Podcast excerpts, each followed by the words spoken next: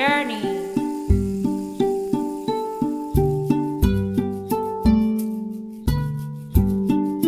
Be the change you want to see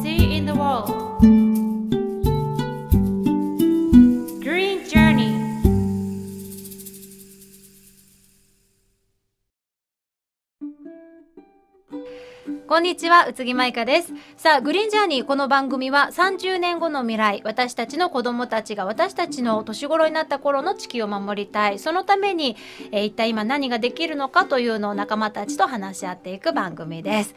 さあ、今月参加してくれるのはこの人たちです。お名前お願いします。はい、カジという日用品演奏ユニットをやっております。くままです。そしてシェフの渡辺明子です。楽しそうですね。どうした？こっちゃん。さっきは声が全然違う。いや声通さなきゃいけないからね。入るよね。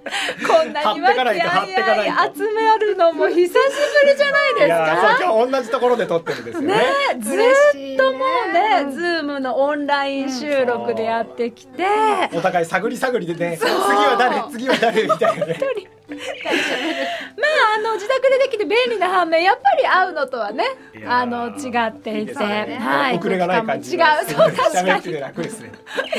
という感じで今日はね、えー今月はお届けしたいと思います、はい。まああのグリーンジャーニーの収録方法もまた元に戻りましたけれども、はい。世の中もどんどんとねあの元に戻るというか、えー緊急事態宣言の中とは、えー違った形になってきています、でそれに関してちょっと私が思っていたのは、はいあのーずっと外出自粛の期間には手放しでなんとなくあこの後は全然違う世界が待ってるんじゃないかなって勝手に勝手に大きな期待をはいはい。誰に対してなのかわからないけれども、はい。抱いてきっとガラッと違った価値観社会のシステムの中でうん前よりもっといい世界がきっと待ってるに違いないって思ってたのが、なんか落ち着いてみるといろんなことが元に戻ってるような、うまあいいことではもちろんあるんですけれどもあのその中でより良くしたいなと思ってた自分の気持ちもちょっと忘れそうになってる自分もいてでそんな中でちょっと前あのご紹介したんです本を読んだんですね。はい。えーコロナ時代の僕らというあのイタリアのパオロ・ジョルダーノさんという作家の方が書いた、もう本当にあのコロナの一番ひどかった時期に書いた本なんですけど、あのそれぞれが今この一番世界が変わってしまってる時期の中で思っているこの後はこんな世界になってほしいと思っているような強く抱いた気持ちを忘れないように忘れたくないリストとして書いておこうってそれを持ってるか持ってないかであのまた世界が元に戻った時に人はどうしても忘れてしまう生き物だから忘れないでいられるそれを活かせることができるんじゃないかって書いてたんですね。であそれはすごく今あの共感できるところがあってそれこそなんか必要な作業かもしれないなと思ってグリーンジャーニーではですねえ実はそのそれぞれの忘れたくないことリストというのはいを声を集めて回ったんですよね。そうですね。はい、トヨタのあの旭地区の人たちにこう話を聞いたりだとかあとあの身の回りのあ友人たちにもちょっと聞いてみたりして声を集めてきたので今日は、はい今月はそんなみんなの忘れたくないリストについてちょっと話していきたいかなと、はい。はい、思ってます。では早速もうそんな声をお届けしましょうかね。はい。はいじゃあ聞いてみます。お願いします。ガラッと変わって、もう春休みが早くスタートしてしまい、そしていつも春休みに行ってた留学もアメリカに行けなくなり、なかなかこうた、まあ、いつものいつもそれまでの楽しいなっていう日常はなくなったんですけど、でもあのリモートで家で仕事ができるようになって、正直結構あの今の息子と一緒に遊べるのが時間がめちゃくちゃ増えたし、なんかね家族の時間はすごくなんか充実しててなんかこれはこれで結構いいぞって実は思ってたとこが大きかったですねそうですよね。だって、うんリビングにね。そうテント立てちゃったしね。そうそうそうもう週 週4泊ぐらいテント泊でしたからね先生の趣味が出てるなとそう思って、ね。そうそう見えてましたよ。たまたまらないなんか ベッドで寝ないだけだけどそうそうそうなんて言うんだろうその変化すること周りが変化していくことに自分も合わせて変化していくんだけどなんなんだろう。変化すること多分これからもいろいろあると思ってそれこそなんか昔ちょっと前だった震災があってその時に。ね、考えなきゃいけないことが増えたりとかあったけどなんかその今までの今までのそれまでのことにこう固執していくんじゃなくってこうずっと変化していくことを受け入れ続けるっていうのが大事かなと思っていて、うん、それはなんか今回のまあ結構大きな違いだったかもしれないけど次の何か来ても同じこのモチベーションで変化できたらうんいけるんかなとは思いました。はい。というのがですねあの中高の理科の先生のコメントだったんですけれども同じく、えー、リモートワークに関して会社員の方からもねこんなコメント頂いててもうお一方くままくいいですか？はい。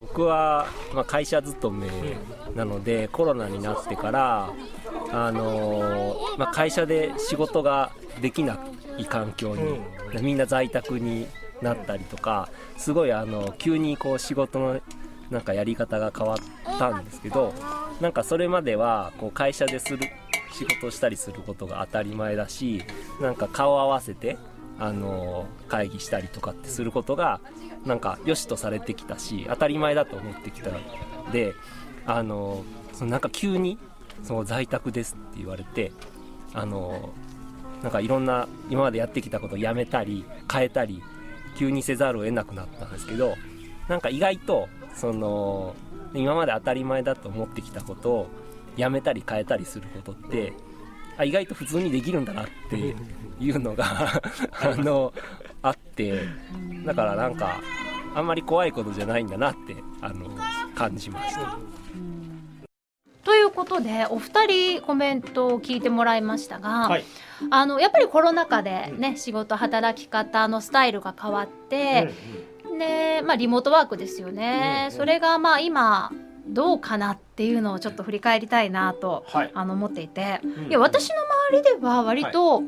元に戻ってる人が多かったんですよ、なんかリモートワークしてたんだけど今はもう緊急事態宣言が終わったので、うん、あのまた会社に出て普通に仕事してますっていう人が周りに多かったので、あの結構も元に戻ってるのかな。で元に戻ってないところは、うん、あのコロナの影響を考えての第2波に備えてリモートワークにしてますっていう感じなのかなって思ってたんですね。うん、そしたら、はい。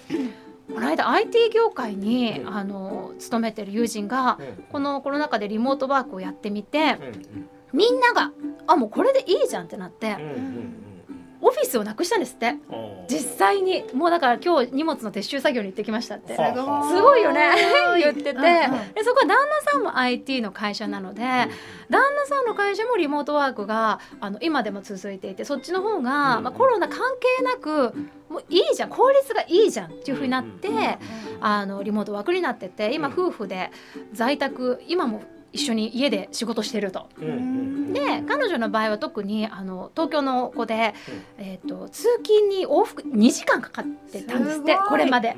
でやっぱ子供も2人いての往復2時間ってなかなかね時間的にも辛いものがあったのがその2時間がなくなったのがやっぱり一番大きいって、あの言っていていやこれはすごいなと。あの今 IT 業界とかベンチャー企業で、リモートワーク結構続いてるんですって、うん、でオフィスがなくなるとやっぱ家賃もねその分いらなくてオフィスの家賃がいらない。で交通費もね。そう交通費もいらないし、プリンターの借りてるお金、そのね印刷費とかなんかそういうもろもろがいらなくなってっていうのがあるらしくって。いやすごいなと。すごいね。ねそれは本当、うん、実際なくなるっていうのはすごい、ね、すごいよね。そうなんですよ。どうですか？お二人はそんそんな風にというわけじゃないけどそのコロナ禍で、うん、あの変わった生活のスタイルを今どどうしてますか？そうですね僕の場合はまあ演奏業がまあメインの実機仕事なので、うんうん、そこに関してで言うとあの会議とか要するに自分たちのユニット内じゃなくて先方とのやり取りがちょこちょこそのやっぱズームベースになってたりあのしますね、で昨日もちょうどそのズーム会議だったんですけどそれは要するに東京の団体さんとこういうあの演奏っていうかあのなんていうんですかねアーティストがあの意見交換をする場だったんですけどそういうはそれ、えー、とコロナが起きるまでは毎年現場に行ってたんです。東京に。そう。で僕の場合はやっぱりまあ相方も含めて子供がいるので、うん。まあ、なかなかちょっとあの時間作れなかったんですけどこれがオンラインになってそれこそ1時間とか1時間半だけ空ければ出られるってなったのですごいそういう意味では僕たちとしてはめちゃめちゃハードルが下がった。もちろんやっぱり生で会う良さっていうのはあると思うんですけど、うんうんうん。なかなか生で会うところまでたどり着けない、まあねうん。スケジューリングとかがあるので、そういう部分で言うとなんかすごいそこに関してはまあありがたいなっていう、なんていうんですかね生で会う前の一段階前だと思うんですけど、でちょっとつながり合う場所が一つ生まれたなっていうのはなんかすごい感じましたね。まあ可能性も広がるよね。今まで行けなかったところにそれによって、うん。ね話を聞きに行けたりだとか、うん。可能になることもね、うん。オンラインでね。いや私も昨日ちょうど、はい。あの会議を私の場合すごいラッキーで、うん実際に会っての方がいいですか？それともズームがいいですか、うんうん。宇津木さんの好きな方で選んでくださいって言われてあだでしたらズームで。あのお願いしてたらいやまああの昨日すごい雨だったじゃないですか、うんうんうん。私移動って大体自転車なんです。いやなんか自転車の人にも優しいな。雨の中行かなくていいみたいなさ。そう、さう。ん。なんか体がさその時調子が悪いとかあさーうんうん。そういう人にもすごいあのなんか幅が広がるよね。確かに。受け皿が広がるっていうか。うん。そうね。すごいいいことだね。なんかうまく使っていくっていうね。のが続けたいですよね。うん。あこちゃんどうですか？生活あは。ママ友でね、うん。今一番近い子で、うん。えっと、子供のお迎えに行けるようになったっていう子がいて。ほだから1年生なんだけど、うん。子供がう。ね、うん。なんだけどもしこう通うようになっちゃってたら、1年生の初めての登校も下校も付き合えなかったって言って、はあそれは要するにリモートワークになったからそう家でやってるからその時間だけはそう切り取って、うん。もう送りと学校の方まで迎えに行って、うん。もういつねうん。あの仕事場来てくださいって言われるかわかんないから、うん。今ね家で仕事のうちはできるだけ付き合いたいって言って、もうねそうそう毎日毎日そうそう週に、と出勤の日もあるみたいなんだけど、うん。それ以外の日はえっとね送りも迎えも行ってる。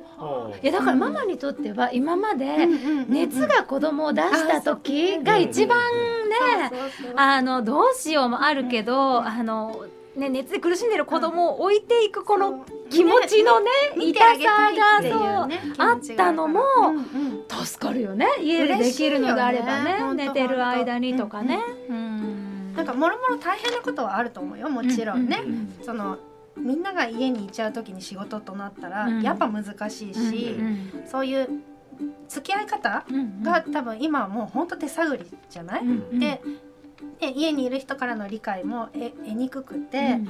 そのほら主婦で家にいてずっと旦那さんがいて、コロナ中ねうん。もうほんとストレスたまるのって言ってるママ友もたくさんいたから、うん。その付き合い方がこれね期間が長くなれば長くなるほど上手になっていくと思うしあやっぱ前向きにーうん。こう家に家で作業するとか会社まで通わずに仕事ができるっていうことをうん考えてってもいいのかなってすごい思った。うのメリットがすごいあるから。そうだよね。うん。でですね次ははい。えートヨタのはい旭地区で取ってきた声をですね、はい。お届けしたいと思うんですがサワヤンのコメントをお願いしていいですか、僕こっち来てまあ7年経つんだけどこっちの暮らしそんなにあのぶれないんですよ。僕らはね。あの、まあ、季節が来たら季節のことやって作ってっていう暮らししてると毎日忙しいんですよそんなぶれないっていうのはあって、まあ、それでもねニュースとか見るとすごい数の人死んだりとかしてるわけでしょ。で経済がなんかねストップしたとか。一番かんでも考えたのはあの日本のその経済、まあ、食料含めて工場関係すごい中国にやっぱ依存してるものたくさんあってでもそれ多分先進国がねやっぱその、まあ、アメリカもそうだけど日本もかなりだけどやっぱ中国にかなり依存した経済だと思うんだよね。うん。で僕らのそのこっちの暮らしってあんまりそう依存あんまり依存しないっていうことを重んじて暮らしてるんですよ。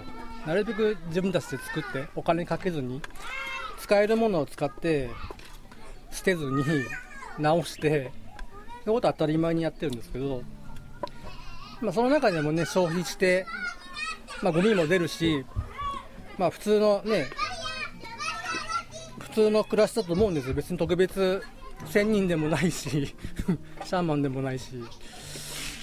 ねえ。そうだ。でもやっぱなんかそのどうだな。あんまりその人に依存しなんか頼るっていうか依存しないでうんなるべくこう自分の力でっていうのはやっぱり基本にしたいかな、うんそれはブレないずにいたい。変わる変わ変わったっていうか、まあ、ずにいたいってことかな。はいということでまあ自分で野菜だったりねお米を作っている方のコメントでしたがこれはコロナ禍でもグリジャでもよくね話出てましたよねあのやっぱ自分で作れる人は強いなというね。うん。依存しない暮らし。どうですかくままくん？そうですね、まあ今グリジャーが畑部っていうのが始まって、うんねうん。まああれだけで生活するっていうのは全然無理なんですけど、うん。その量的にねでもなんかその一歩が踏み出せただけでも自分の中ではすごいこう楽しみうん。な未来がちょっと出てきたなみたいなことをも感じるなっていうのと、うん。あとちょっとまあ話がちょっとずれてるかもしれないんですけど、なんかこのリモートワークに関して思うのがまあすごいあの良くなったこともあると思うんですうんうよ。ん。でもリモートワークって電気があることが前提。あ確かに。そうだね。のシステム。うんうん確かに。それが僕ちょっと気になってて。はあ。だだから電力が一気に落ちたらいっぺんにダメになるシステム。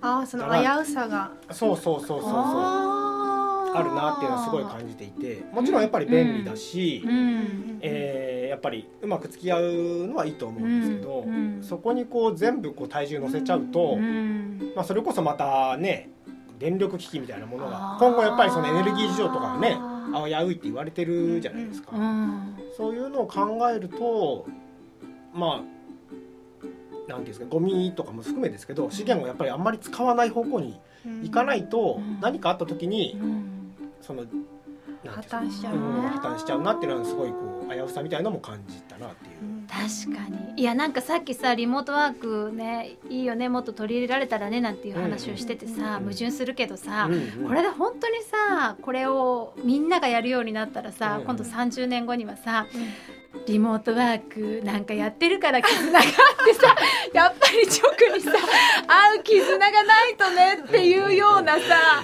新しい大人たちがね。うん、話にもさなきそうだよね。なんか難しいんだけどさね。バランスが。やっぱりこうね前のものが悪く見えてしまって、うん。そうでなかった新しいあれとか、うん。ね。飛びつきがちだよね。とかねそのその前の前のものよりも前のものがいいとするような、うん。なんとなくこうねあれにはまってしまっては確かにいけないなと今ね、うん。そうだうねん、思った。そうだな言われてみねて、確かにね。なるほやっぱり今普段からこうなるべく電気消すようにしようとかっていう思ってるんですけどど、うんやっぱそのリモートワークもちろんそのなんていうんですかねオフィスビルうん、建てて、うんそこの中でそれこそ通勤で車使ってとかって考えてトータルで見ると、あのエネルギー的にはマイナスになってるかもしれないんですけど、うん。やっぱりそこのそのリモートワークっていうのがやっぱ電気前提っていうのは、うん。あのフラットに見ておかないといけないなって自分自身なんかなあすごい気づかなかったなあ。こちゃんどうですか？依存しない暮らし。うちはね、私よりも1年前にお家あの新しいお家になってでその探してる間に旦那がね、うん。すごいこだわってたのが、うん。家の中に入ってなるべく完結させたいってうん。言ってて、うん。なんかね男の人だからか全然わかんないけど危機感がすごいのね、うん。もし何かあった時にこの家だったら大丈夫っていう家を探してて、うん。探し方がね、うん。家の、うんだから庭があってちょっと畑をつか、あー作れるとかうん。家の中に閉じ込むななんていうの？その中での生活、うん。うん。うん例えば私の場合だったら、なんか本当に典型的で嫌な感じのことを言うと、あ学区とか？うん。周りの、うん。あのお家がどういうお家なのか、うん。自分たちのこの身の丈に合ってるのかとか、うん。そんなことばっかりもうこううん周りのことばっかり、そうそうそうそう、うん。周りの環境ばっかりこう気にしてうん。選んでたところを、うの旦那はいやいや中でしょと。はあ。家の中に入った時にどれだけその家の中で完結できるかっていうのが大事で、うん。っていうふうに1年前より前でね探してる時。からそうやって言ってて、うん今になってそういうことでしたか。ありがとうございます。だからコロナ禍家から出なくてもねちょっと楽しそうにしてたでしょ。生活ね。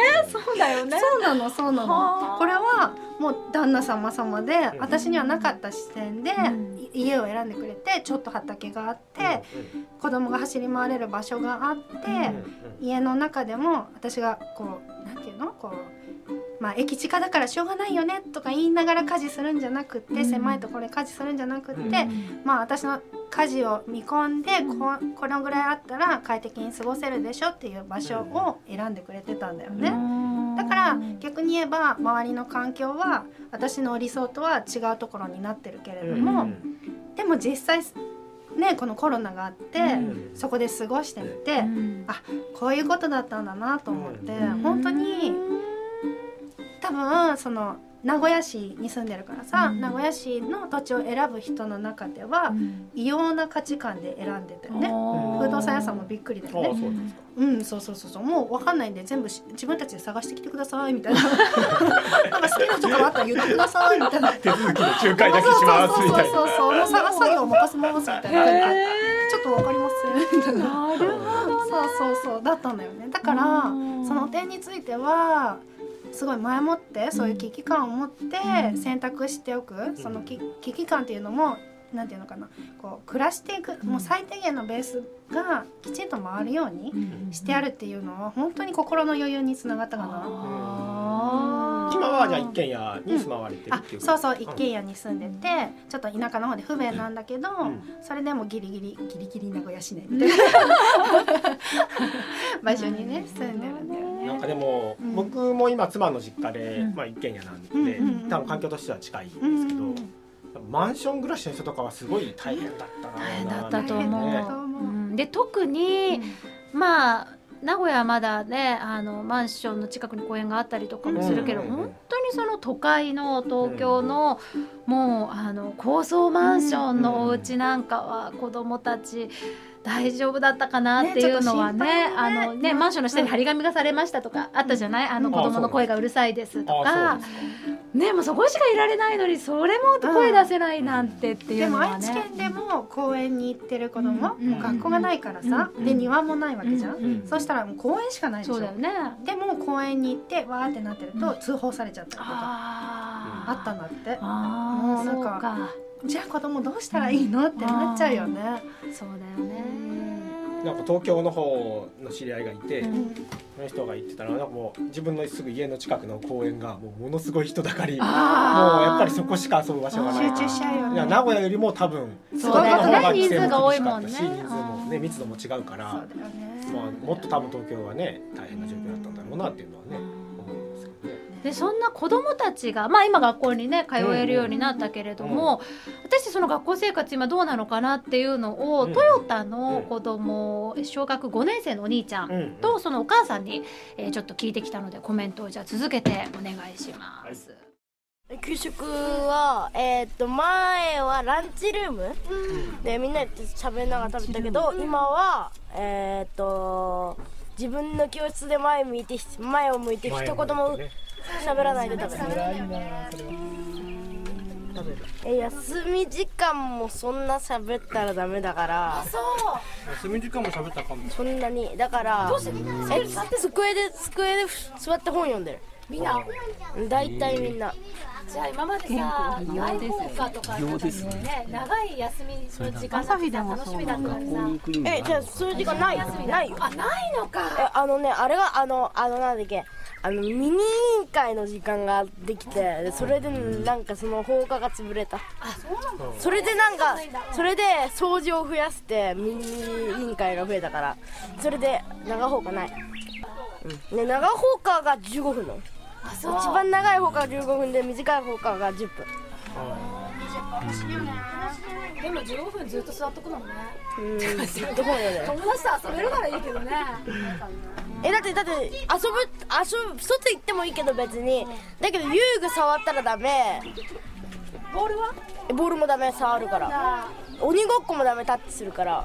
鬼ごっこもダメなのか。えじゃあ外で何やるの？え外？え前僕1時間外遊ぶ時間あったんだけどあの休みじゃない時にめちゃくちゃ楽しくなかったからあのターザンロープのマットのところで寝てたら年上の上の6年生の子に踏まれてでそれでそれで蹴ってあげた。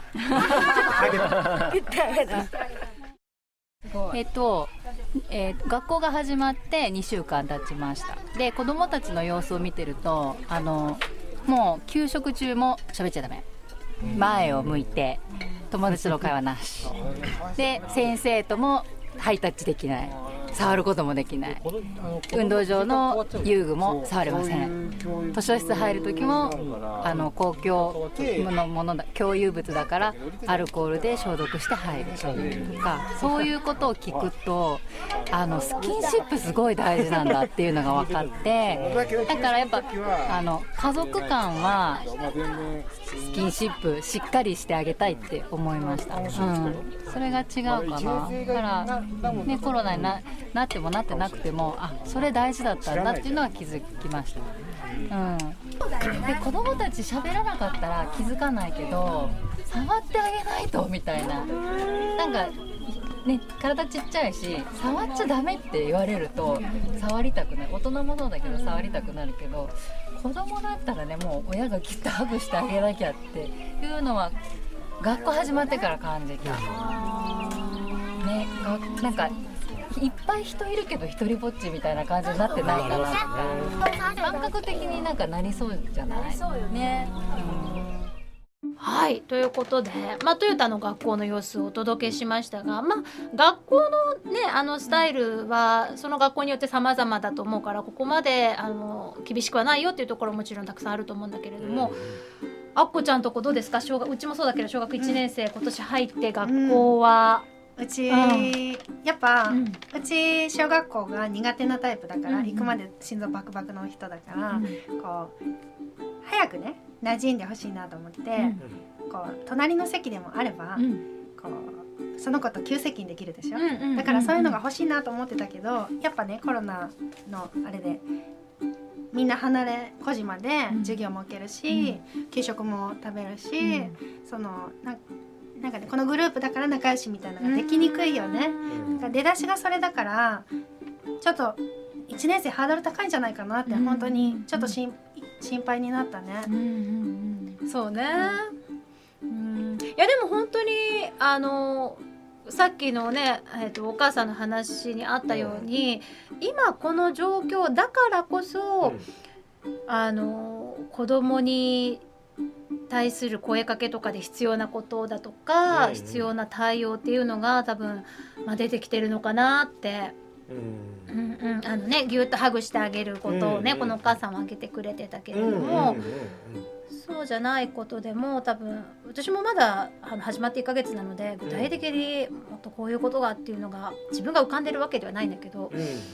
確かにねうちの子もねあの学校がいまだに嫌いって言って別にね今何年生ですか？1年生。な一年生なんかもう本当1ヶ月だよね経って、で別に行ってきたらすごい楽しかったっていう感じで、うん今日こんなことがあって友達もいるのよ、うんあのあいつと今日こんな話をしてとか、こんなのやってきた。で勉強も別にそうわからないってわけでもないし、あのやってるんだけど楽しくないって言ってて。でもなんで？とかって言ってたら別に学校校が嫌っていうよりかは家が好きすぎてで自粛期間が2ヶ月こうずっと家であったじゃないですか、だからなんかそっちが彼らの中でちょっとベースになってしまっていてでうちでは割とテーマ学習とか言っていろんなことを一緒にあの研究したりだとか。良くも悪くも手をかけてしまったばっかりに なんかねそっちがベースになってしまっている感もあって、家が楽しいって言っててなんか両方好きになってほしいんだけどなーとはね。まあ、マイカさんとこってめちゃめちゃ僕が見ててもなんかあのフェイスブックとか投稿してるんですけどめっちゃ楽しそうだなと思って。2ヶ月頑張ったよね。あの手この手で。そこだけじゃなくてその前からコロナになる前からなんかいつもこういろいろ考えてあーソドモでしたっけ？うん子供たちと外で遊んでみたいなのとかなんかすごい楽しそうなこと考えてるなっていうのを思っててまあそりゃ子供家好きになるわみたいなところはいやこれを超えるのは結構むずいぞみたいな。そう、2ヶ月間ね手をかけてしまってその弊害が今来てるいやまあちょっとではないとう。ん。思うそれはねそれで絶対良かったと思いあます。まあね。そうかな、いやでもなんか私がそうやってるのはいや子供に逆に感謝で、あのあんまり子供のためっていうよりか私が楽しくて私がやりたくてやってることが子供を出しにしてね、うん。あの多くってなんか子供が興味が途中から飽きてても私がうししって思いながらやってたりとかはするんですけど 今ねちょうどねあのアゲハチョウの幼虫をうちのレモンの木にいっぱい卵がついててでも本当にあの黒いもうなんかちもうまつげの先っぽみたいな状態のところから育てたんですね。であの黒いのが大きくなってきてで緑になってで緑になったら最初はその脱いださなぎの皮を食べるんだっていうのも私は今回知ってそうなんだ。でそうなのよ。あの緑のやつが。あマジで食べるんだよ。食べるやつだったの。そうでなんか青虫って上から見るとすごい可愛い顔してるようにね見えるじゃない。でもあれはただの模様で顔はこっちにあるんだっていうのをちっちゃいんだよね。子供よりも私がずーっと見ててずーっと当てれこしてるんですよ。食べてるお腹すいた。もぐもぐ。もっとこっちに来てくれないかな誰も聞いちゃいないんだけど。子供たちもどっか行っちゃってんだけど。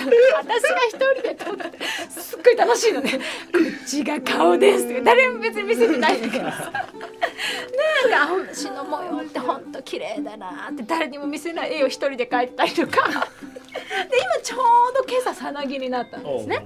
であと腸までひ一息だっていう時に私は今朝初めてエリック・カールの気持ちが分かってしまったんですよ。そうなんですか。あの腹ペコアオムシを描いたのきっと分かんないよ。分かんないけどエリック・カールは育てたんじゃないかなって、あの本当に卵の状態から。で私みたいにこうずっと観察してすごいこんなに食べもう信じられない量食べるよね。わかるわかる。本当に食べるんだよね。こんなに食べるんだ。ね模様はこんなに素敵なんだ、でまだうちはさなぎなんこれが蝶になったんだって感動した時に彼は本にしたいって思ったんじゃないかな。わ知らないですよ。知らない。思ったんじゃないかなっていうことに気づいてしまって感動したの朝。でそれをあの月曜日りんご一つ食べましたに置き換えたことに感動したの。あんだけ食べたことを。彼はこんな風に表現したんだで今まではあの絵本に対してそんなことを考えたことはなく、まあそうだよね。あ面白い話だね。ぐらいだったけど実際に自分が育ててみてエリック・カールの気持ちが分かってしまったというかそれをああ表現したことに対するもうなんていうか感動とかもあって。何なんかもう全然あのコロナ関係なくなったんだけどいやなんか本当にあの逆にコロナがなければこんなこともしなくって。でも本当生活がすごいゆっくりじっくり味わえたよね、コロナのおかげで。そうなのよ。だからなんか気づかない感情だとか、世界だとかなんかそういうのも私自身も広げてもらったなと、あの学校ではないところで、こんなこともできるんだっていうのが今若干弊害になってますけど あのもう何の話だっけって感じだけど、なんかそういう一個一個を、あのまああの2ヶ月でたまたま始めたんだけど。これからもねそれこそ、まあ、大丈夫かな学校がうんますますつまんなくならないかなっていう心配はあるんだけど家ではやりたいなという思いは、うん、ありますね。そうだね、でも家で教える難しさ感じ難しい。いやあの本当の勉強に対するのは学校じゃないと、ね、うん、もうあのひらがなとかもさ、うんここちょっともっと跳ねた方がいいから書き直してとか言っても嫌なね。もう鉛筆投げてできないよね。それが先生に、おこんなに直されてるのに結構ちゃんと書き直してるじゃないかみたいなうね。ちもさ、出向日にあの自分の名前に「い」が入ってるからさ、うん。ああいうような「い」ね。うん「い」いの字をこう一画目跳ねる、二画目も跳ねてあるのね。で両方跳ねてあるの。それを何回言っても治んないのね、うんうんうん家でこう宿題が出るでしょ、うん。あれは全部名前が何回何回も何回も書かないといけない何回も何回も同じ両方跳ねてあるのね、うんでそれを何回も言っても治んなかったんだけど出向日に先生に出した時に「あれ？え違うよ」って言われて。で本人も、うん。あっと思ったんだよね、そのなんていうの？親が言った時の「あ」と、ん。先生に言われた時の「あ」っていうのの全然違うんだよね。もう次書いた文字もう大正解の文字書けてもうその一発目から。うんうんうん。治るじゃんみたいな。うん。私でも全く響かないことってあるなっていうのを実感して学校行ってくださいみたいな。だからなんかやっぱね大人のリモートワークもそうだけど、うん。バランバランスというかがここは学校に本当にお願いしなきゃねそうだよね。先生にお願いしたいって。というその大事にしたい部分と、うんうん。お家でもサポートできるような、こういうことはお家でもやってみたいよねみたいなのを上手に難しいけどね見極めて、うん。人によっても違うんだろうしねうんそうだね。ったり。と思いますね。ということで、まあ、前半はコロナ禍を振り返って、まあ、忘れたくないことリストみんなのね、集めてきましたけれども、はい。後半はですねこれを受けての、うん。今まで私たち30年後の未来どんな未来にしたいかなっていうのをみんなに聞いてきたじゃないですか。はい。で私たちもそれぞれ持ってて、うんでもコロナのねあの感染拡大が起きて、考えがその時とビジョンがちょっと変わってきたっていうこともうんあるんじゃないかなと思って、うん。このタイミングで同じ質問をいろんな人にしてきたので、うんそれをねあの後半はお届けしたいと思います。はい。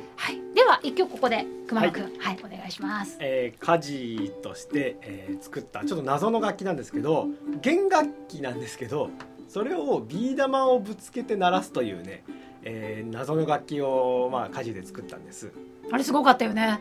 ああのあれか。あーそうそうのぐるぐる回して。すごい綺麗だったよ。そうそうそうなんかそれでまあビー玉が循環してずーっと鳴らすみたいな感じのものなんですけどそれで、えー鳴らしたオリジナル曲「テストフライト」という曲を聴いてください。はい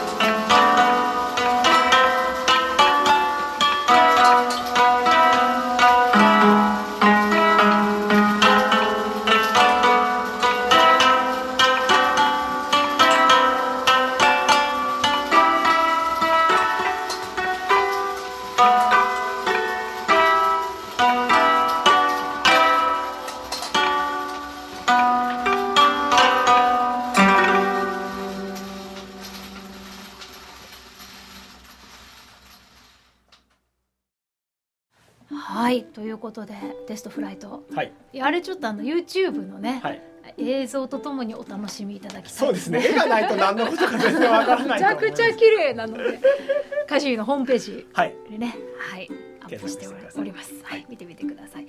さあ、えー、後半ですけれども。えー、グリーンジャーニー、まあ、あのそれぞれの思い描く30年後の未来というのを、えー、このタイミングで聞いてきましたので、そんな声を今日はねいっぱいお届けしたいと思います。まず早速じゃあふのママふのパパの声からお願いします、はい。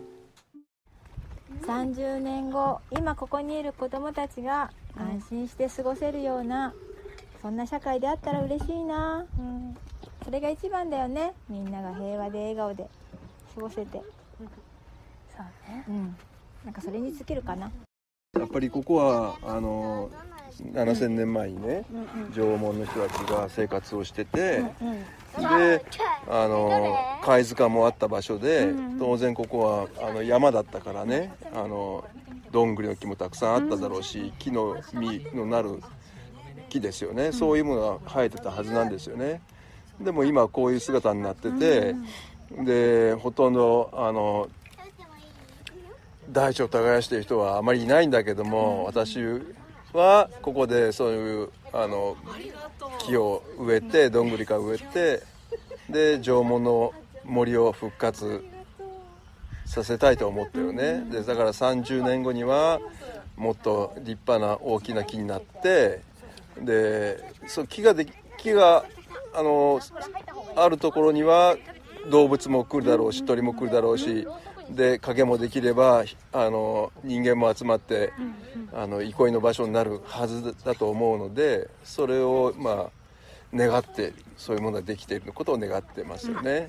それからあのやっぱりどんどんあのなんていうかな人々が土を触れる生活から離れていっているような気がするので、えー、30年後というのはあの、えー、やっぱりあの今の子供たちがねあのいいお年になってるはずだから今の子供たちにもっと土に触れてもらって自然に触れてもらって大地の恵みを頂いているんだということを体験してもらえればまたずっと世代がつながっていくんじゃないかなと世代を通してつながってあの伝えられていくんじゃないかなと思う、うん、それを願っています。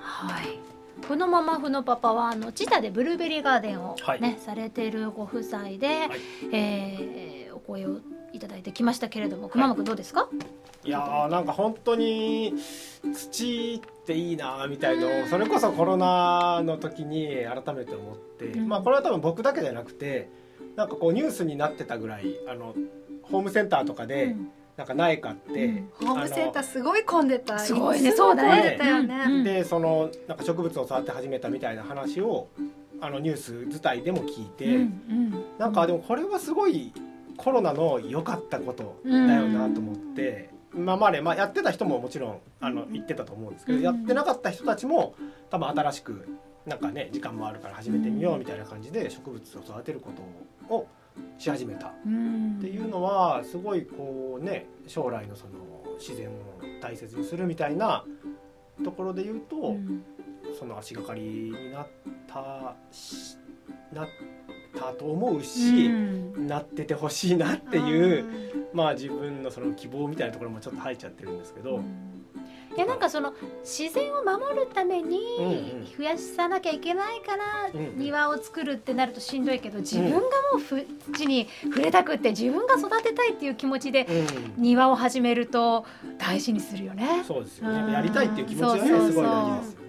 いやなんかね都会でやるのがすごくいいっていうのがあの、最近私「ミツバチの話」っていう、はい、あの本を、うん、大型絵本なんですけど子供と読み出して、はい、そうすると、まあ、蜂が今ちょっとやっぱり減ってきているっていうのが問題じゃないですか、うん、農薬であったり自然がこう少なくなってきていることによって蜂が減ってきている。ね、蜂が減ると何が困るかって蜂蜜が取れないだけじゃなくって蜂はやっぱりもうありとあらゆるこう、ね、あの野菜だったりお花だったりを送粉してくれてるわけですよね。あのおしべとめしべこう、ね、あの花粉運んそう受粉してくれてるっていうのがなくなってしまうと、あの私たちが食べてるお野菜もできなければあのいろんな例えば牧草なんかも育たなくなってしまうので、目牛が食べられないと今度はああのお乳が出てこない。牛乳が飲めない、うん。ね、肉も食べられないというふうになる。私たちが着ている服だって綿花を蜂がこう作ってくれるので受粉によって作ってくれるので育っていって綿が取れて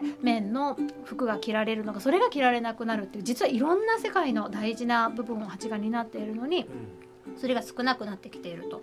でも都会は蜂たちによってとって実はすごい居心地のいい場所なんですって。っていうのも都会は畑から離れているので農薬がないわけですね。そう。で家の庭には四季折々いろんなお花が咲くわけですよ。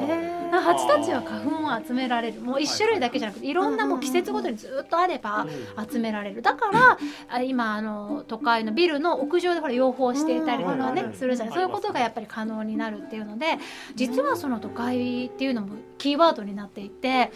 その状況が今回あの花が増えることにまあ野菜を作るってもちろんなんだけれども、花もいいなってうん。あのね思っていてうんうん。そうなんです。なんかうちは割と私は花が好きなので、野菜っていうよりか花が多いんですけど、あの蜂がこう来てくれるとあ来てくれた。嬉しいですよねやっぱね、うんうんうん。だからなんかそういうのもねあの増えてくるといいなというのはね、思ったりね、うんしますね。あこちゃんどうですか？そうだね。あのブルーベリーガーデンって、私たちからしたらすごい自然の中にある、というか自然を感じに行く場所だったんだけど、そこにいるフノパパがこんなに自然がなくなっちゃってねって言うっていうのがすごいびっくりして、そのパパ的にはその木がないでしょ、畑はあるけれども木がないっていうのが多分気になったんだよね。その畑としていろんなあの作物とか、いろんなものが生えてたり草があったりっていう場所はねたくその周りはそういう環境なんだけどそれでもこれは自然とは違うっていうふうに思ったのがすごいびっくりして、なんか私そこまで至ってなかったなってすごい思って確かに森を開いて、そういう畑とかに変えててっていうのが今もねたくさん問題になったりもしてるけれども、そこにもっと気づ気づいてなかった実感として、だからあそれこれは自然の姿じゃなくて人が開いた場所なんだなっていうのを改めて感じたかな。あとあのフードパパがこの時にちょっと声は取れなかったんだけれども言っていたのがやっぱお野菜なんかをこう作っていると規格外になる野菜がね、うんあるわけですよね。でそれをあのやっぱりスーパーマーケットなんかには出荷ができなくってでフードロスになってしまっているのをあの例えば今ねあのお勤め品コーナーとかあるじゃないですか、うんあんな感じで規格外野菜コーナーとか、ちょっとねうちにやると、あれが減るんじゃないあれロスがね廃棄が減るんじゃないかって話をしていて。それはすごくいい考えだなと。私のね、近くのピアゴが、ユニーク野菜コーナーっていうのがあって。あるんだうん。すでに。なんかね、うんそこは規格外なのかわかんないんだけど、うん。変わったお野菜、うん。そのあの普通のおやお野菜コーナーの方には置いてないお野菜が並んでたり、種類的に変わった野菜ってことですね。なのかいろいろあるから、いろんな種類があるから多分近くの農家さんが、ね持ってきて置いてるのかなっていう感じなんだけど、あのそうそうあの地域のお野菜コーナーの隅っこにユニークお野菜コーナーってって。ネーミングもいいね。いいよね、うん。いいよね、うん。うん。そうそうそこをチェックするのが楽しみなんだけどね。ああそうなんだ、いやそれいいなとね。結構なんか地場野菜コーナーみたいのはどこのスーパーでもできてきてるね。あーそうねそうね。まあその流れでね、そういう規格外のものもね売れるようになるとなるとね、いいよね。えーでは続けてですねあの前半でリモートワークのお話をしてくれた会社員のパパが思い描く30年後の未来のお話をお願いします。最近、うちは、あのま、妻の提案で、週一ベジご飯やろうって続けてやってるんですけど、で子供野菜嫌いだから、一応ちゃんと子供にも説明して分かってもらってやろうねってなったんですよ。はいはいはいはい。で、まあ、妻がいろいろ慶太郎に慶太郎というか長男にあの説明したんですよね、その時に慶太郎はすごいなんか神妙な顔になったというかあれどんな顔だったっけ？なんか すごいなんか慶太郎なりにこうショックを受けたようなそうね。何年したという今か。何歳ですか？今8歳です。8歳。うん。小3ぐらいです。でで分かったっつって週1回やろうってなって、でも最近はなんか週2回に増やしたらとかってお子供の方から？から言う。んですよね。だからなんかこうやって子供に、なんていうかこう今のなんていうんですかね、現状という現状を知ってもらうってすごい大事なと思って、で結構子供なりにいろいろ考えるんだなって思ったんですよね。だからもっともっとなんていうか子供たちがいろんなこと知ってもう僕たちももちろん勉強しなきゃいけないんですけど僕たちも勉強して子供にもそういうことをいっぱい伝えて、でまた30年後、あのああの子たちがあの大人になって子供できたらその子供にもちゃんと伝えていってまだまだなんか今そういうなんて言うんだろう畜産のことを知ってベジにしようみたいなそういう人って数少ないと思うんですけど、うん。そういうなんかこう輪がもっともっと広がっていったらいいなって思います、ショックじゃなかった。その最初にさ。いやすごいショックでした。ねうちもそうだもん。だから大輝はすごい嫌がってるもん。なんかお肉好きだし。その選択は本当に合ってるのかっていうのはずっと聞かれるもん。はいはい だってやっぱ子供の頃から牛乳飲め飲めって言われて育ってきてるし、今更そんな牛乳が正しくないって言われてもみたいな、あーそうだよね。受け入れられない。それは本当にその情報が正しいだそうだ。そうそうそうそうそうそうそうそうそっちを本当に信じていいのかえ何の話してんのああもう伝えるプロがいるのでぜひほら野菜はさ今年はなんかこれがうまくできないなとかさあるじゃない魚もさ今年はホタルイカが豊漁で。でもなんかこの魚は取れなくてとかあるのね。でも肉ってさ一年中同じ値段で同じように変えてね。ないとかあんまりなくてね。もうなんかもともとはみんな家でさ鶏飼ったりしたんだけどもうちょっと工場みたいなえあのあれでしょ、卵で言えば、あのこういうところで入った。そうそうそうそうこう。いうところでここに卵が入るそうそううわありが。でそうなっちゃうとね。それをその工場を作るためにいっぱい山を壊したりとかあったり。そう。環境にはあんまり良くなくて。昔はそうじゃなかったんだけどねっていうのがあって。そう。でもなんか日本だとちょっと変な目で見られがちじゃないですか？あわかるわかる。ちょっとなんか、ね。あんな意識高い人についていけないみたいな人もきっといて、うんうんうんうん。なんか。はいということでですねあのベジご飯のお話が出てきましたけれども、そもそもその温室効果ガスっていうのがあたくさん出過ぎてしまっているので、気候変動ねあの地球の温暖化が進んでいるっていうのがあってその温室効果ガスをできるだけもう少なくもゼロの状態にこう人が出すのはあのしていかなきゃいけないっていう状況の中で畜産が実はすごく出しているというねあの状況です。あこちゃんそのあたりをねどれぐらい出てるのかお願いします。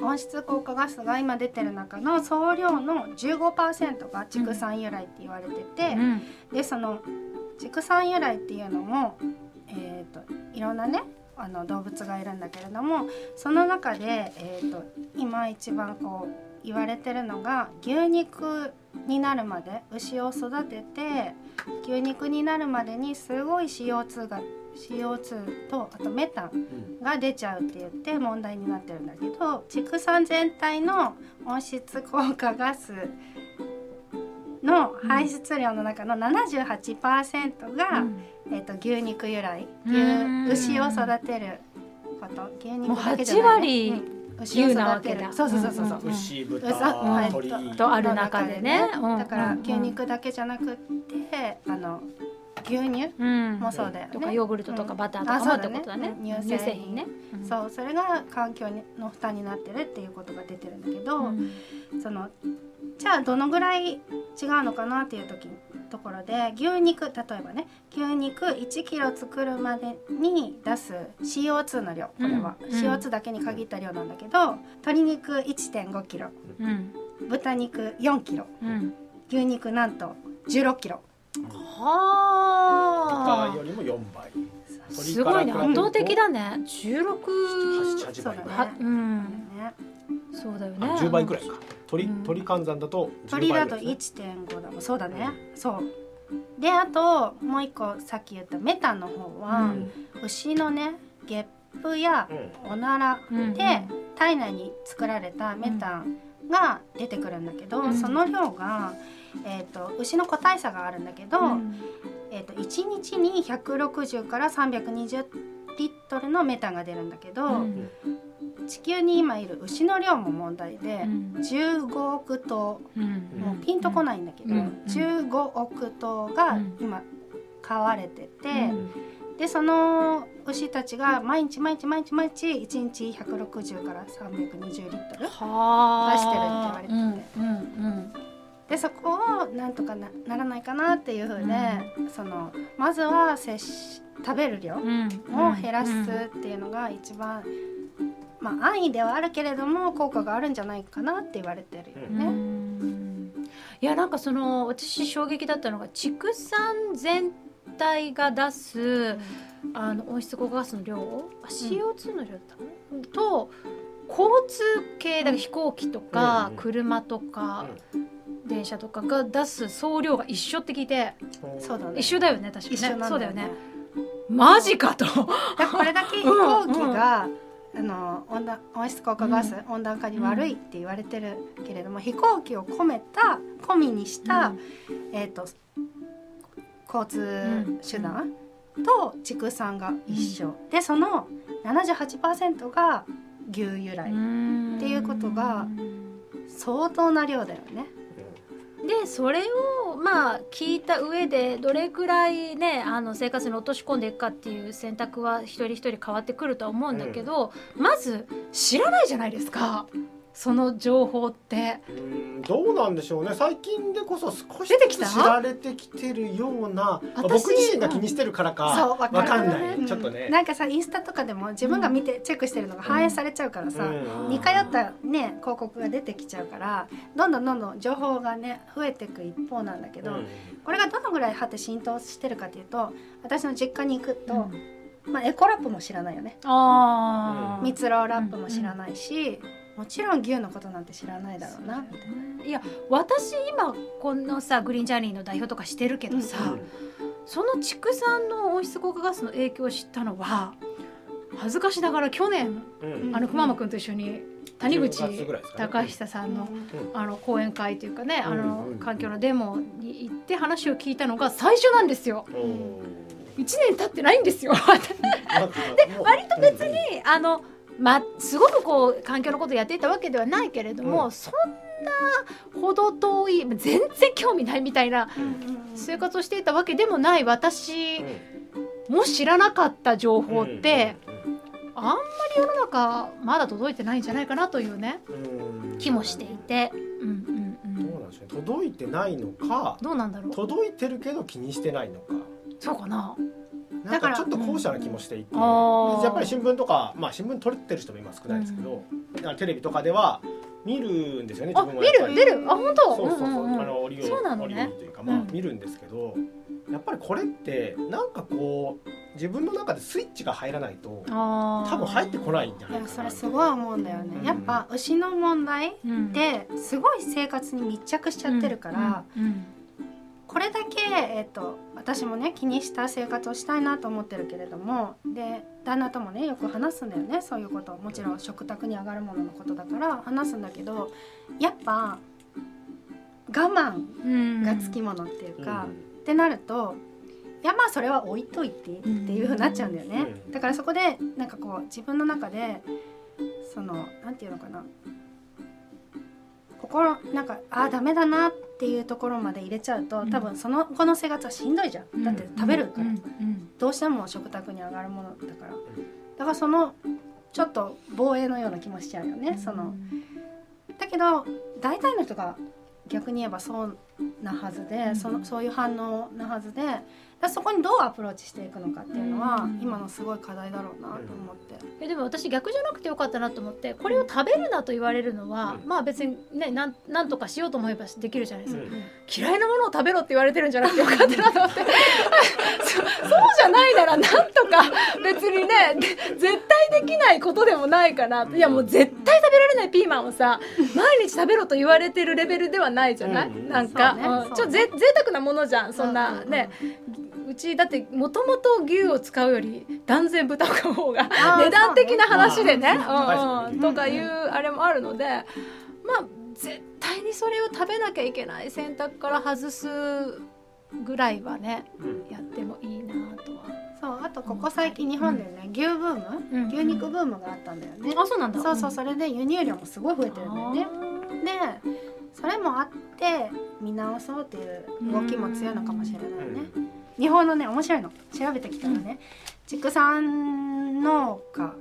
さっきさあの昔はそんなことなかったんだけどねって素直さんが言ってたんだけどその昔は1970年年から1997年まで27年間で酪農が今ね数が8分の1になってて。へえ減ってんだ。が日本でね、あ日本でね、うん。6分の1、うん養豚場が31分の1ほ卵を取る鳥が243分の1、ブロイラーお肉よ、が5分の1多分住宅地がどんどん広がっててそれによってあの言われちゃう苦情が出ちゃうんだよね、でもうそこの場所では続けられませんってなってでこう閉めて、ということは作る場所がこうどんどんどんどん田舎になってって、とか北海道になったりして、大規模になっちゃうんだよね、どうしても。その細々細々が点在できなくなっちゃってるから今、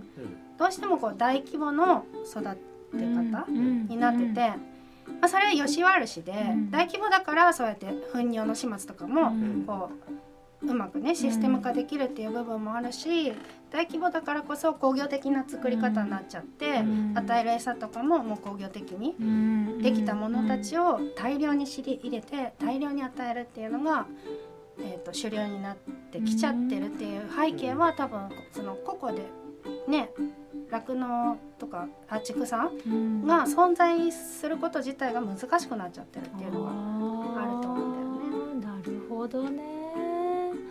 いやでも今そのねいろんな変化の中でそのお肉に代わる代替品がね、うん。大豆ミートとかこう出てきてるじゃないですか。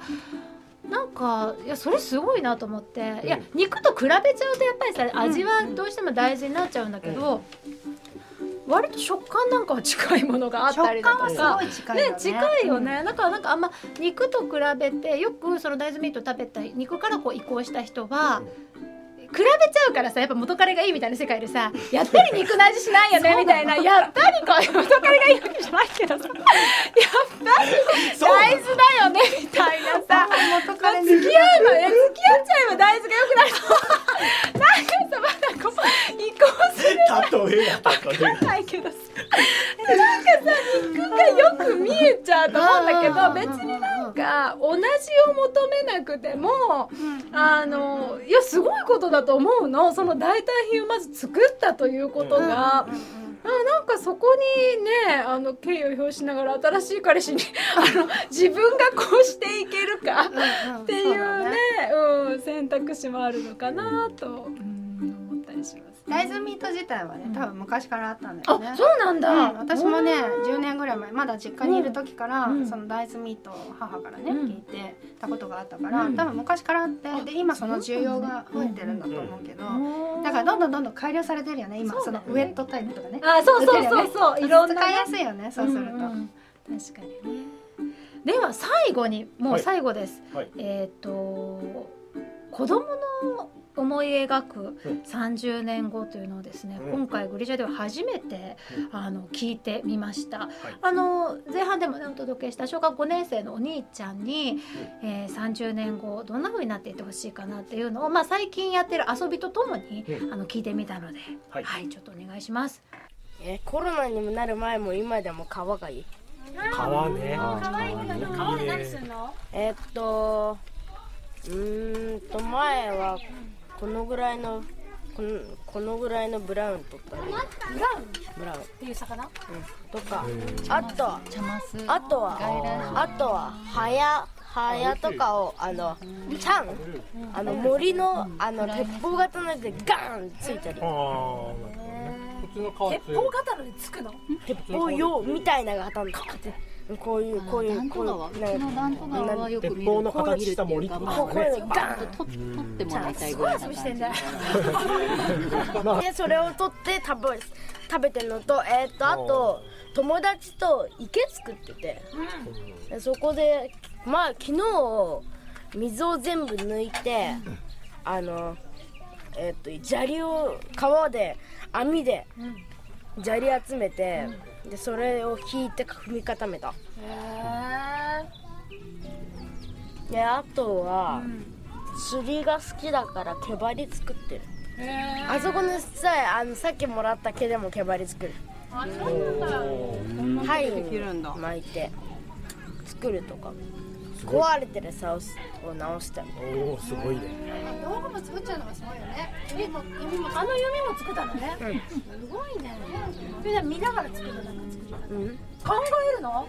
考えるっていうかそこの木木木のあの形見て弓は作ろうと思って作った。すごいなしかもさっきお母さんの方に一直線でお母さんも撮ってるから白羽取りして。慣れてるなお母さんも。面白いな。え大人になったら何になりたいの？大人になったらどんなことしたい？理科が好きだから発明家とかやりてみたいすごいしてるもんね。で他にもなんか漁師もいいかなって。漁師もね。でその大人になった頃にさなんかこんな風になっててほしいな世界がって思うことある？世界が。川が一直線のコンクリートじゃなければいいおなるほど。一直線のコンクリートね。あれそっかもう町の方に行ったらそうなってるのか。食いたい？まあそうですね。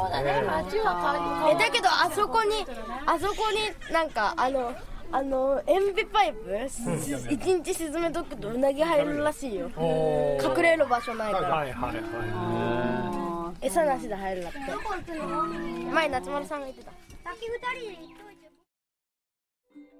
はいということでまあ遊び方が全然違いますよね。ワイルドですねワイルドですよ。あのトヨタの旭地区というのは本当にあの山あいのね、あの田舎自然美しいところなんですけれども、そこのお兄ちゃんにえー話を聞いてきました。いいね。あの川が一直線でなければいいっていうね。いすごいですねあんなの言えないです言えないね。ででそこをパッとこうね、大人になった頃って出てくるのがね。すごいよねやっぱやっぱ嫌だなと、ん見た時にガーンとなったんだろうねあーのそうだね。いつも見てる川がこれで、町の方の川がまっすぐで、うん。これじゃあと思ったんだろうねきっと。いやそうなんですよ。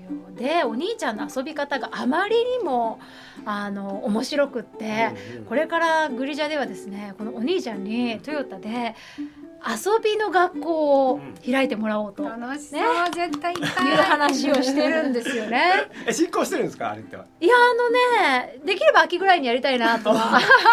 まあ私次第ですよね。流すか流さないか。そのジョーさんの家にあの田植えに行った時に、はい。まああのこのお兄ちゃんで話を聞いたんですけど、うん。でマイカさんが、うん。あのじゃあ次あのこういうのやってよみたいなこと、そうそう。大人に振るぐらいの感覚で。いいよって。いいよ。だってさ弓矢作りたくない？いやいや楽しあんな飛ぶ弓矢を小学5年生が作れるのかと。ワクワクしちゃうねあの毛針作ってたらね。いや本当に。毛針の作り方とか普通に自分もやってみたいですもんねやったことい。やでしょう、気になるよね。あのお母さんにも裏で「え本当にやってくれる?」って言ったら「いいよ」って言ってたから。ちょっとやりとりを。進んでるんですええねええええ本当にやりたいなと。いやそこからやっぱさ子供たちもねあの考えることがヒントをもらうことがいっぱい名古屋の子供たちもねあるんじゃないかなと思っていまして、それをあのいつになるかな。あのゆくゆく計画したいなと思ってますので、はい。楽しみにしてぜひ楽しみにしていてください。ということで、えー今月の収録は以上になりますがはい思い残したこと。思い残したありますか？そうだな。ああるかな。なんか言っかな。発表しておこうかな。そうだよ。言い残したことなどありましたら 最後のチャンスです。あっこさんはね前回あれ？参加したのが前回からですか？前回イレーネちゃんとのズーム出たね。その時からすごい下準備みたいなのをしてくる方で前回は朝3時まで。で今日は朝4時に起きて。そう。ですよ。みたいな感じでね。もう出し残しがないように。まあカットするかもしれないですけど。朝くんは私鬼。面白いのがあってね、はいあのフロンフロン。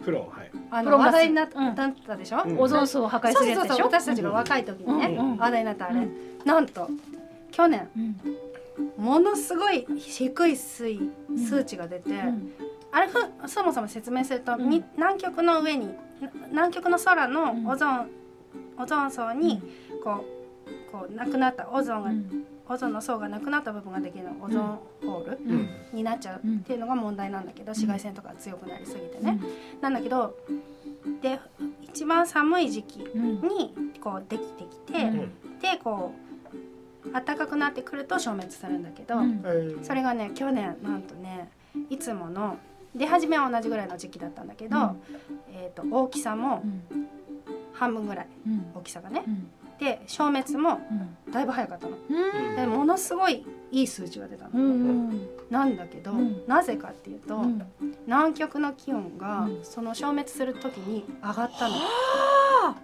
全然わからない。どういうことだ？温暖化で上がったってことでしょ？南極の気温は。温暖化ってこう言っていいのかわかんないけれども、気温があだから寒い時期にオゾンホールはできるものだから、去年南極の気温が上がるのがすごい早かったの、あーいつなるほどもなるほど。そうそう春の訪れが早かったんだよね。でその気温がぐっと上がったから、うん。そこでもう消滅したのね。だからオゾンホール的に言えば去年はすごい良かったんだけどさあ果て地球的にはどうでしょうかっていうのがね球的にというか人間的にというかあ人間的にそうだよね。そうね。そうね。そうね。そう動物とか結局適応していく、でもう生き物っていうのは続いていくわけだけど、そそこで人間が対応しきれる範囲で気候変動が起こってくれないと、気候変動をとどめておかないと、私たちが暮らしにくくなっちゃうよねってことだよね、その温暖化についても。もう本当すごい思うんだよね。その地球をどうこうしようっていうのじゃなくてもう私たちが暮らさせてもらえる環境でどうかキープしてください。しましょうっていう話だよねきっと。地球は変わってくからねやっぱりいろんなサイクルもあるだろうし。そうで私のこのあの明け方調べる4時までの？あ4時からの？あのね楽しいんだよ。でもこれ楽しませてもらっててさ、あ朝ね早く起きて調べ事して、っていうのの中でいつもこう発見があるの。あそういうことか。って言ってね。でも調べていくとデータって面白いからさ、言われてあこれここが変わるっていうことはこここっちがこう出たんだなっていうのがね全部こう絡み合ってのことだから、一概にこの数字を減らしましょうってなったって、あれがねもう一個あるんだけどさ何何？牛、例えば CO2 日本で今さこう決まりってなると、日本から出す CO2 の量とか海外のしこの国の CO2 の量とかそういうふうになってくるでしょ、そうした時にどういうふうに例えば大きい国だったらなおさらそうなんだと思うけど、自分の国の CO2 の量を減らしたいってなった時に自分の国で CO2 をたくさん出してる工場なり畜産の牛なり海外に育てることとか工場を移転させちゃえば日本の CO2 は減るんだよね。そうやって調整しだしたらすごい嫌だなって思う思うようになってきて、でも安易にできるでしょ、それってすぐ数値が見えて減るから、すごい簡単に逃げそっちに逃げやすいなと思うのね。でそういうのって動物実験とかでもお大きい企業がやってて、動物実験うちはしてませんよっていう企業でも、別会社にお願いして動物実験をさせてもらってそのデータをもらうだけっていうふうにもしてたりしてそういう大きいところが小さいところに投げることによって自分たちの数値は守れてます。手は汚さずに。そう。っていうのが実際起きるんじゃないかなと思って多分起きてると思うんだけどね。そういうのもちゃんとこう私たちが把握していかないと、手放しにあじゃあここのも買おうここの企業のやつを応援しようってなった時にじゃあその企業が本当に加担してませんか？ってなったら分かんないんだよね。多分消費者がすごい頭をよ頭良くなって、頭良くなってっていうのはこうアンテナを広げていろんなことに気づいていかないと、良かれと思って買うでしょ、その、買う時ってやっぱさ比べて、あこっちがいいな何でもそうだけど何何かに自分にメリットがあるからこれを選ぶってことでしょ、その選び方その企業後からね信頼してたのにがっかりだわってことにならないように、賢くならないといけないなってすごい思うよね。確かにね。それは何？ホームページをこう見たりだとか、そう環っていう境感じか。省の表を見たりとか結構。大変じゃない？そうそれをうちのあっこがやってるんですよ。なのでインスタを見てもらえれば グリーンジャーニーのインスタを見てもらえば。う。ん。やっぱねかすごい時間がかかる作業だからその時間をあっこが皆さんに代わって私のやっておりますので。明け方の時間を使ってるのでみんなそれを参考にしてもらえたら。いいですね。ね。本当に。でもね、そうやって分かって買えばね、すごいこううん。うんうん応援逆に言えば応援したい団体や組織が見えてくるから、うん。本当に頑張ってるところは本当に地球のためにこの人間が住みよい暮らしを続けられるためにって頑張ってるからそこを的確に応援できるようになったらいいなっていうふうにすごい思います。ということで、グリーンジャーニーのインスタもぜひよろしく見てください。い。というわけで今月の収録は以上になります、ここまでのお相手は宇津木舞香と熊間とあきこでした。では皆さんご一緒にせーのジャーニ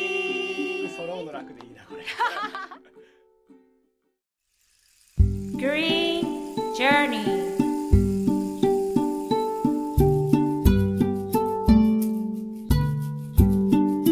Be the change you want to see in the world